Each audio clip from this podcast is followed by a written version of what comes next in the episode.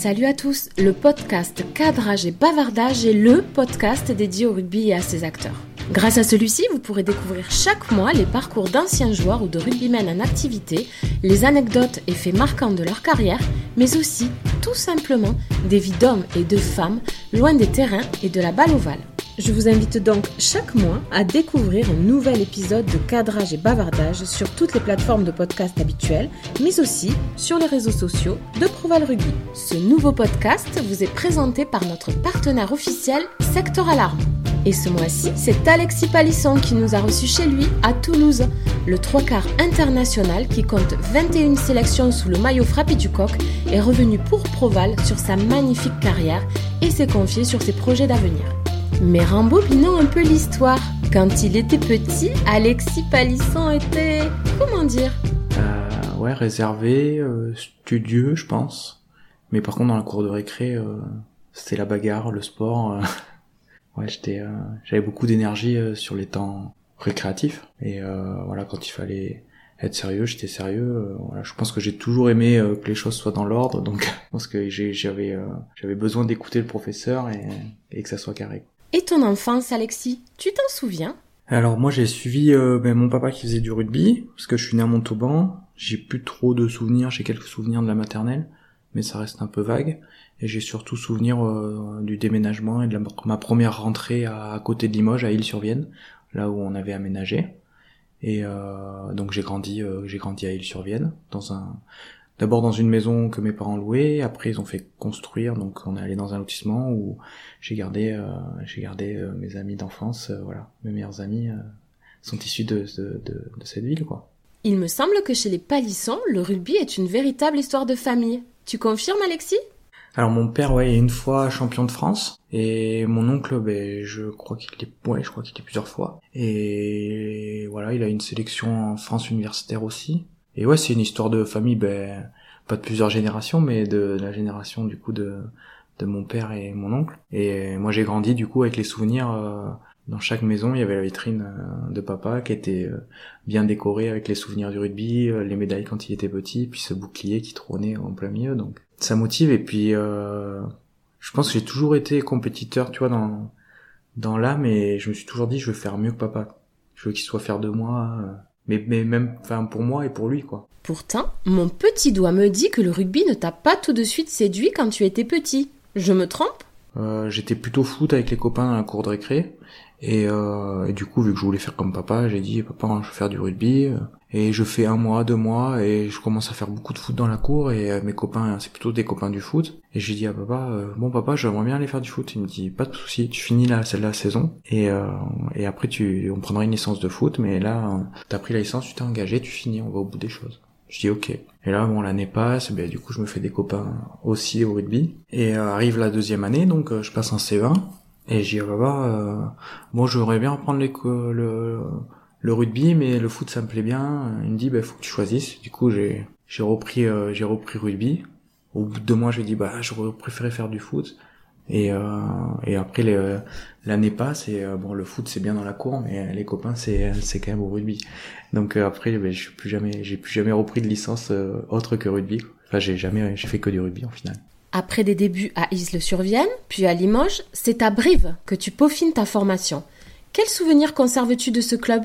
Beaucoup, beaucoup de souvenirs déjà, des copains euh, que que je garde où on essaye de, enfin, ils essayent de me faire venir pour se revoir euh, chaque année et et voilà, c'est surtout un entraîneur et, son fils euh, euh, Thierry Dodd la famille Dodd, un entraîneur déjà exceptionnel euh, et, euh, et un super super gars et surtout j'avais le souvenir où les soirs où on avait match le lendemain, je dormais chez lui, tu vois, je rentrais pas chez mes parents et c'était comme une deuxième famille et, et voilà, j'ai j'ai bah, plein de souvenirs dont ça dont ça avec quoi. Ben, ça restera ben, mon club formateur, mon club de cœur. Hein. C'est lui qui m'a qui m'a hissé au plus haut niveau, qui m'a donné ma chance et, et qui a permis que le rêve de petit garçon euh, se transforme en réalité. En 2004, alors que tu n'as que 17 ans, tu disputes ton premier match en équipe 1 avec le maillot Coujou. Tu t'en souviens?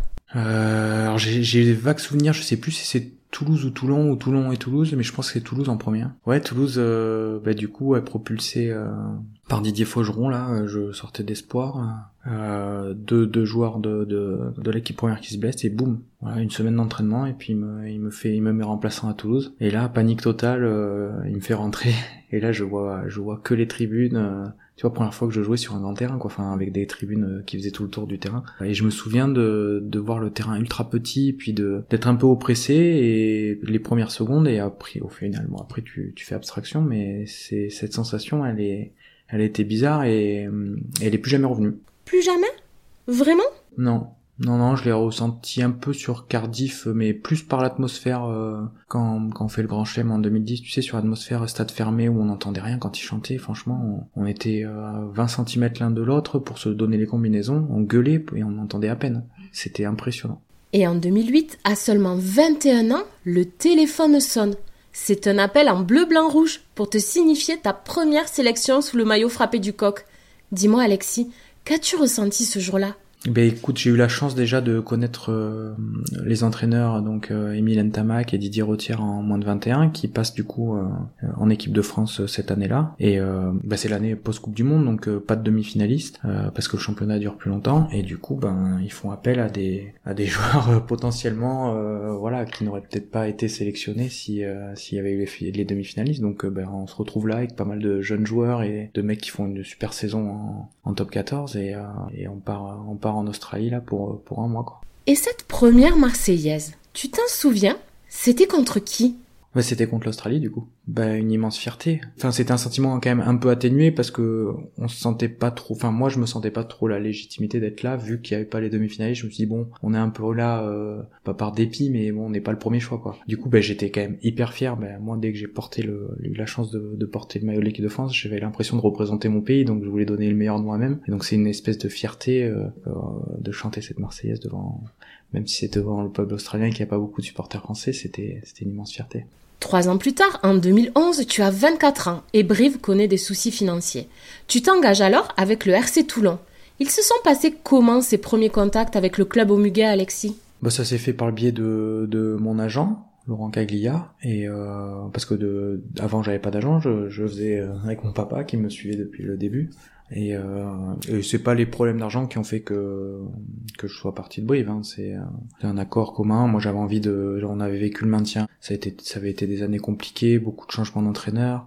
J'avais besoin d'un peu de stabilité et j'avais envie de, voilà, de voir euh, ce que c'était de jouer le, le haut du tableau. Et je me suis engagé du coup avec Toulon. J'imagine que tu as été un peu dépaysé en arrivant à Toulon. Comment s'est passée ton adaptation sur les bords de la rade? Ben euh, ça a été euh, un gros choc. euh, ben, du coup, heureusement que euh, ma femme m'a suivi parce que du coup, t'arrives dans un, c'est quasiment un autre pays parce que t'es à 7 heures de, enfin moi j'étais à 7 heures de chez mes parents de route, si tu veux, donc euh, t'es déraciné. Mais bon, avec les voyages euh, que j'avais pu entreprendre, euh, l'année au pôle à Marcoussis, le pôle espoir à Ussel, si tu veux, j'avais un peu l'habitude, mais c'est vrai que c'était la première fois en club que je déménageais et qu'il fallait se voilà se refondre dans une équipe. Quel rôle a joué ton épouse Daphné dans ce premier déménagement? Et plus largement durant toutes ces années de rugby Tu lui es reconnaissant, Alexis? Personnellement, j'avais j'ai j'ai toujours ressenti le besoin de de l'avoir près de moi et c'est comme un pilier quoi. Elle est là, elle te soutient tout le temps, dans les moments où ça va, dans les moments où ça va moins. Non, franchement, euh, Daphné, elle a toujours été au top parce que elle a jamais euh, râlé en disant ouais, euh, je, parce qu'elle c'était la première fois qu'elle partait de Brive en plus, hein, donc euh, faut savoir qu'elle avait fait toute sa scolarité à Brive, euh, tous ses amis étaient à Brive, et là elle partait. euh, bon, ça faisait déjà trois ans qu'on était ensemble, mais elle s'est vraiment déracinée pour moi, donc elle a fait beaucoup de sacrifices, et même maintenant, tu vois, c'est elle qui a la bougeotte. Moi, j'ai envie d'un peu de stabilité. Non, mais c'est vrai que c'est important de pouvoir compter sur quelqu'un qui qui te soutient et qui est fond à fond derrière toi. Revenons un peu à Toulon. Tu passes trois saisons au RCT et tu décroches trois titres sous ce maillot. Double champion d'Europe en 2013 et 2014, vainqueur du top 14 en 2014.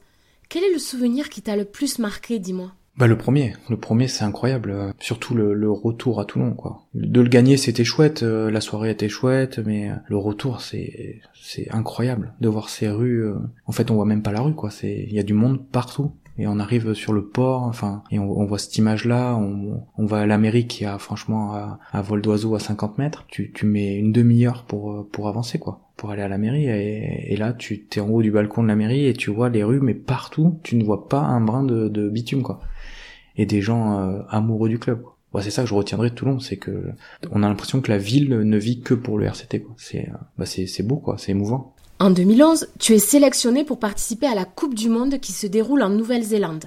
Et tu disputes notamment la finale face au mythique Black en tant que titulaire.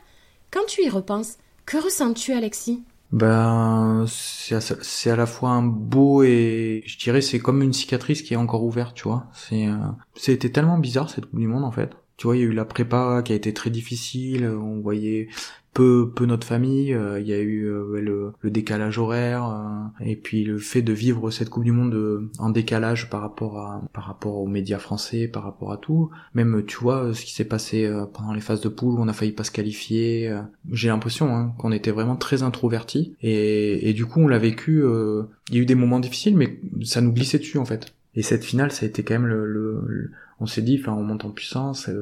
Même pendant le match, on a senti que c'était pour nous, quoi. Et au final, on a. Moi, j'ai l'ai un peu en travers encore euh, par rapport à cet arbitrage, quoi. Je, enfin, je pense que je l'emporterai dans la tombe, mais cette rancœur. Mais euh, voilà, après, je, je me rends compte de la chance que j'ai eue de voilà de, de, disputer une finale de Coupe du Monde, de faire une Coupe du Monde, d'être sélectionné en équipe de France, parce que c'était pas le, c'était même pas un rêve de petit garçon, si tu veux. Moi, le, mon rêve de petit garçon, c'était d'être euh, un bon joueur de club et je rêvais même pas je pensais même pas rêver parce que je je pensais ne pas avoir les capacités de, de pouvoir euh, être en équipe de France. Donc euh, voilà j'ai eu beaucoup de chance mais euh, voilà une fois qu'on est en compétition et qu'on est un compétiteur ben on a envie de la gagner. Et surtout voilà avec une physionomie de match comme ça ben pour te dire j'ai pas pu revoir le match encore. Donc si ça se trouve je me trompe mais bon quand tu reviens en France et que tout le monde est a beaucoup de rancœur sur l'arbitrage. J'ai vu des résumés YouTube où il te, il te montre, euh, je sais pas combien de fautes non sifflées. ça fait, ça fait mal, quoi. Des beaux moments, tu vois, mais, euh, mais voilà, une, une cicatrice encore ouverte. Parle-nous de ce fameux AK en finale de la Coupe du Monde. C'était incroyable, non? Du coup, bah, la veille du match, euh, euh, Thierry du Sautoir, il vient, il passe dans les chambres et donc il arrive dans la nôtre avec Fabrice Estemanet et il nous explique euh, qu'on allait faire donc du coup euh, cette pointe de flèche, synonyme de déclaration un peu de guerre et et, et du coup, ben là je me dis bon c'est bon les mecs qui sont prêts à partir à la guerre. Tu vois, c'était même pas le, la mise en place ou le truc, c'était c'était ce moment-là qui m'a qui m'a fait penser que ça y est, je, je pense que je vais y aller de toute façon, les mecs ils sont prêts quoi. Et du coup on fait on, on, on le vit comme comme un défi quoi ce hacker. En fait, on n'est même pas impressionné et on voit dans leurs yeux qu'ils se demandent parce qu'en fait, on avait, on savait qu'il y avait une espèce d'amende si on dépassait les 40, euh, nos 40. Et on voit dans leurs yeux quand on dépasse les 40 et qu'on vient même sur la ligne médiane et qu'on dépasse la ligne médiane, qu'ils sont, ils se disent mais qu'est-ce qu'ils font? Enfin, ils sont, c'est pas dans le protocole quoi. on les voit un peu paniquer et, on l'a senti sur le match où on a senti que mentalement on avait pris le dessus quoi. Et si c'était à refaire, Alexis? Eh ben tu vois, j'ai qu'un seul regret, c'est de l'avoir faite euh, cette couillon aussi jeune. Pas avec le recul que j'ai maintenant euh, d'un homme de, de 36 ans. Euh. Tu vois, je pense que autour de la, je l'aurais fait autour de la trentaine. Je l'aurais vécu différemment parce que là, je l'ai vécu en tant que jeune joueur qui venait d'un club. voilà, heureusement qu'il y avait Fabrice Témanès parce que du coup, il y avait voilà beaucoup de Toulousains, beaucoup de Clermontois, beaucoup de, de, de mecs qui se connaissaient déjà et surtout plus âgés. Donc j'étais avec des papas et si tu veux, moi, c'était des mecs que je badais je regardais la télé euh, 3 ou 4 ans avant et qui était déjà au top en équipe de France. Donc en fait, euh, j'étais un peu le bon petit soldat et je les regardais un peu avec les yeux de de gosse quoi. Et j'ai un peu subi tous les événements. En fait, je je suivais. Voilà, quand il y a eu euh, l'espèce de rébellion là, le soir des Sam, enfin le lendemain des Samoa, j'ai pas trop compris ce qui se passait. Et moi, je me suis dit bon, allez, euh, euh, quoi qu'il arrive, de toute façon, je vais suivre, je vais suivre ce qu'on me dit de faire quoi. Enfin, je suis un, je suis trop jeune de toute façon pour pour me mêler de ça. Et par contre, c'était incroyable parce qu'on a senti vraiment un groupe de papas qui nous ont amenés jusqu'en finale de Coupe du Monde, quoi. Les mecs ont décidé de le faire et ils l'ont fait. Enfin, c'est des, enfin, c'était des mecs euh, vraiment exceptionnels. Quoi. Je garde des super souvenirs, mais j'aurais aimé, tu vois, être plus mature pour euh, pouvoir les vivre un peu plus. Trois ans plus tard, en 2014, comme ton père et ton oncle avant toi, tu signes au Stade Toulousain. Elles représentent quoi ces années toulousaines pour toi? Et Du coup, le Stade Toulousain, ça a été un peu euh, difficile pour moi. Je me pète le genou.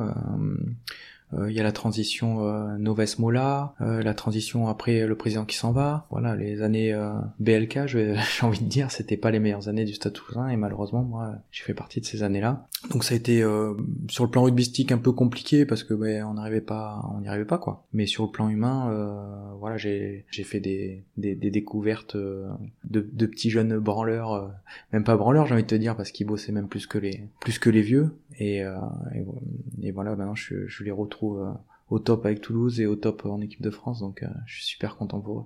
Puis trois ans plus tard en 2017 c'est à Lyon que tu poses tes valises.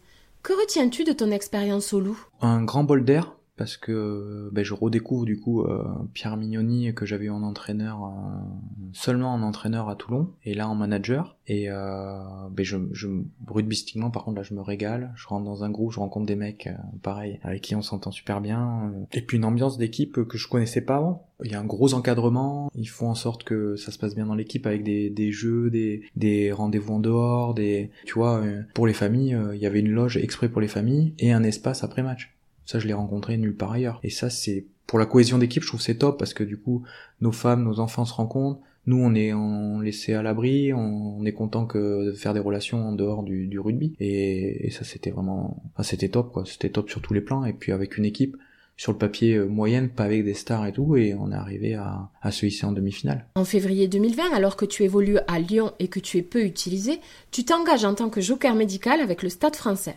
Comment vis-tu ces moments dans la capitale, Alexis? Ben, euh, ben, du coup, je, revenais de blessure à Lyon et ben, les, les mecs euh, avaient commencé à bien jouer et c'est vrai que Pierre me promettait pas beaucoup de temps de jeu et il y a eu cette proposition du Stade Français et, et voilà comme un accord on est euh, on s'est séparés pour pour que je puisse partir au Stade Français où j'ai pas passé beaucoup de temps mais j'ai rencontré un groupe super enfin avec des jeunes euh, qui m'ont accueilli à bras ouverts. Vraiment, c'était, j'ai trouvé ça incroyable parce que j'avais l'impression de les connaître depuis depuis plusieurs années, alors que voilà, je venais de les rencontrer et super ambiance, super équipe, même s'ils étaient en difficulté à ce moment-là.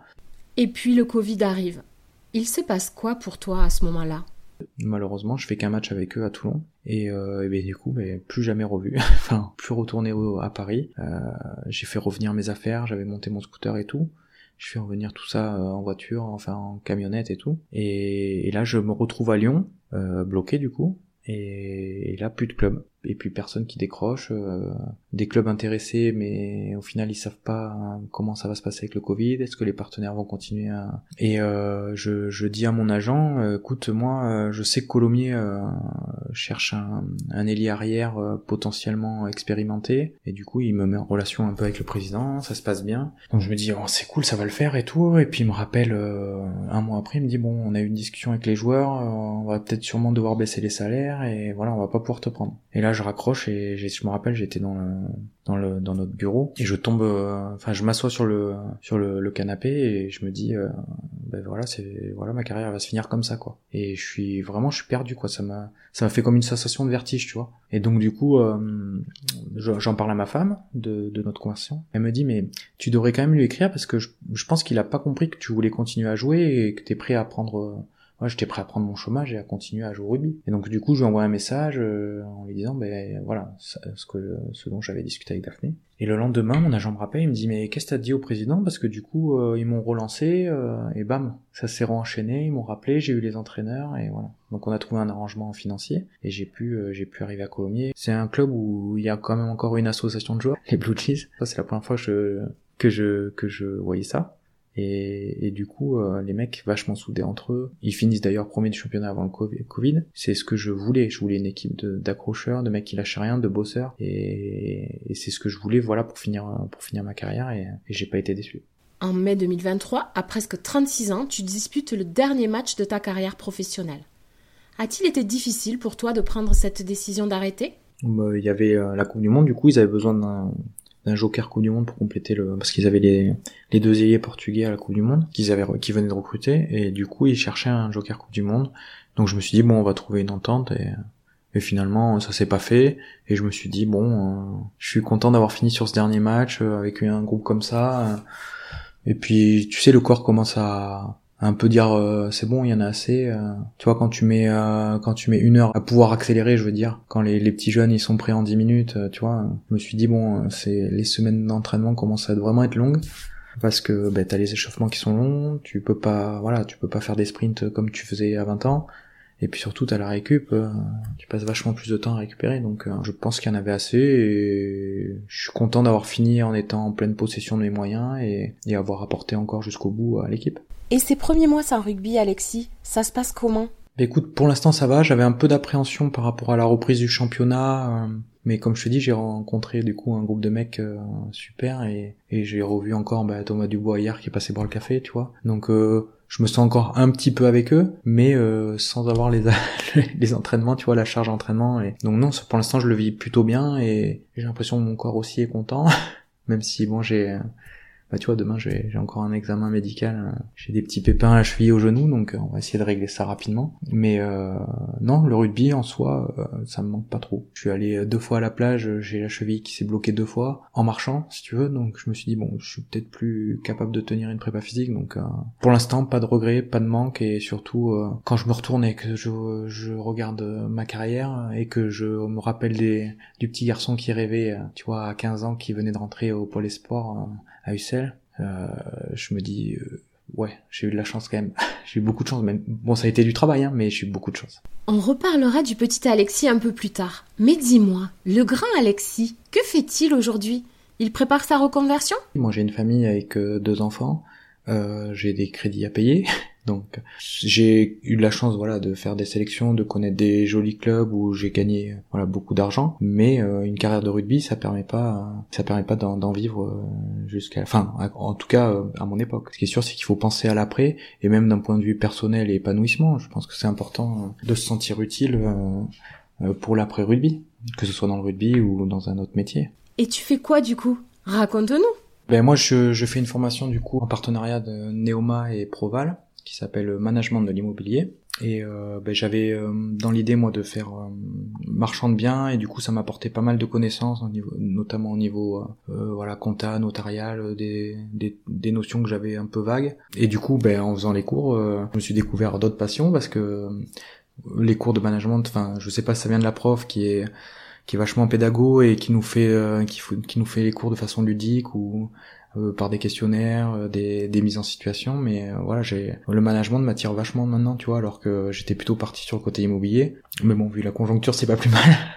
Et du coup, voilà, je, je vais finir cette formation et pourquoi pas approfondir côté management avec une formation supplémentaire. Je retrouve un peu, tu vois, ce, ce que j'ai vécu avec le groupe de Colomiers, où malgré tout, je, je faisais pas le management d'un du manager ou du, du coach, mais euh, on est, je, je me retrouve dans ce que j'ai appris en cours. Et tu vois, c'est là de ça aussi où je te dis j'aurais préféré euh, pour la Coupe du Monde euh, avoir cette expérience là pour la vivre autrement. Et quand tu regardes dans le rétroviseur Alexis, tu ressens quoi? Dis-moi. Une immense fierté. Il y a eu beaucoup de sacrifices, mais euh, au final, euh, bah, ouais, une immense fierté. Puis euh, les bons moments éclipsent largement les moments difficiles. Tu as aujourd'hui deux enfants, une petite fille encore bien trop petite pour faire du rugby et un jeune garçon. Dis-moi, la relève est assurée chez les palissons? Euh, je saurais pas te dire. J'ai l'impression parfois oui, parfois non. Tu vois, la Coupe du Monde, il veut regarder les matchs avec moi, mais il est pas très ballon non plus. Il aime bien courir. Il court, il court vite en plus. mais euh, non, pour l'instant, euh, j'ai pas l'impression qu'il a fibre. Après, moi, ça m'est venu euh, à 7 ans. Là, il a que 5 ans, donc je vais pas le pousser non plus. Il fera ce qu'il a envie. Et tu parles un peu de ta carrière avec lui? Eh ben, euh, ça m'a fait bizarre parce que du coup, pour la Coupe du Monde là, euh, je, j'ai tous mes souvenirs là dans, dans une boîte euh, au garage et je lui ai sorti ma boîte à médailles. Et il me dit mais ça c'est quoi et tout donc il me sortait les grosses. Et donc du coup ben les années Toulon et avant Toulon du coup le Grand Chelem en 2010 j'ai j'ai sorti les médailles. Donc Toulon il y a six médailles donc euh, on a fait six finales, euh, trois gagnés. Et du coup, je me disais, ben ça c'est j'ai été deuxième, ça j'ai été premier. Et il mettait les médailles et puis il les mettait autour du cou. Et j'ai toujours aussi gardé, euh, tu vois, les médailles quand j'étais en UNSS au collège, parce que j'avais mon père du coup qui avait une section sportive à Limoges au collège, et du coup j'ai plein de petites médailles tu sais UNSS parce qu'on on arrivait à être champion départemental et académique chaque année. Et du coup, il sortait médailles, trop fier, il aimait, il les étalait. Et du coup, il s'est un peu rendu compte de, de ce que c'était. Tu nous parlais tout à l'heure du petit Alexis. Si tu pouvais lui parler, tu lui dirais quoi? Euh, Je dirais, ben, lâche rien et continue à croire ce dont tu rêves actuellement. Parce que du coup, euh, j'ai dépassé mes rêves, quoi. Et Proval dans tout ça Quel message voudrais-tu passer aux joueurs qui vont écouter ce podcast? On a toujours plus de poids euh, à plusieurs que tout seul, je pense. Et euh, le fait d'adhérer pour moi c'était c'était quelque chose de logique parce que bah, du coup ben on, là on a parlé de la formation mais euh, quand j'avais des doutes sur mes contrats j'ai eu accès au service juridique il y a eu tout un tas d'aides dont on soupçonne des fois pas en tant que jeune joueur ou en tant que même joueur expérimenté que Proval peut nous apporter. J'ai ça c'est mon côté paternel de gauche qui parle mais c'est une question aussi de solidarité donc euh, j'ai un peu voilà ce, cette éducation là de, de dire euh, si ça m'aide pas moi ça pourrait aider les autres. Et bon on fait tous le même sport, on l'aime et, euh, et du coup bah, je pense qu'on on a besoin d'être à plusieurs pour le jouer donc il faut il faut être solidaire. Merci beaucoup Alexis. Mais merci à toi. Et merci à tous d'avoir écouté ce nouveau podcast de cadrage et bavardage. Merci aussi à notre partenaire officiel, Sector Alarme, qui vous a présenté ce podcast. Si vous l'avez aimé, n'hésitez pas à le partager et à liker. On se retrouve très vite pour de nouveaux bavardages. En attendant, n'hésitez pas à nous suivre sur les réseaux sociaux de Proval Rugby.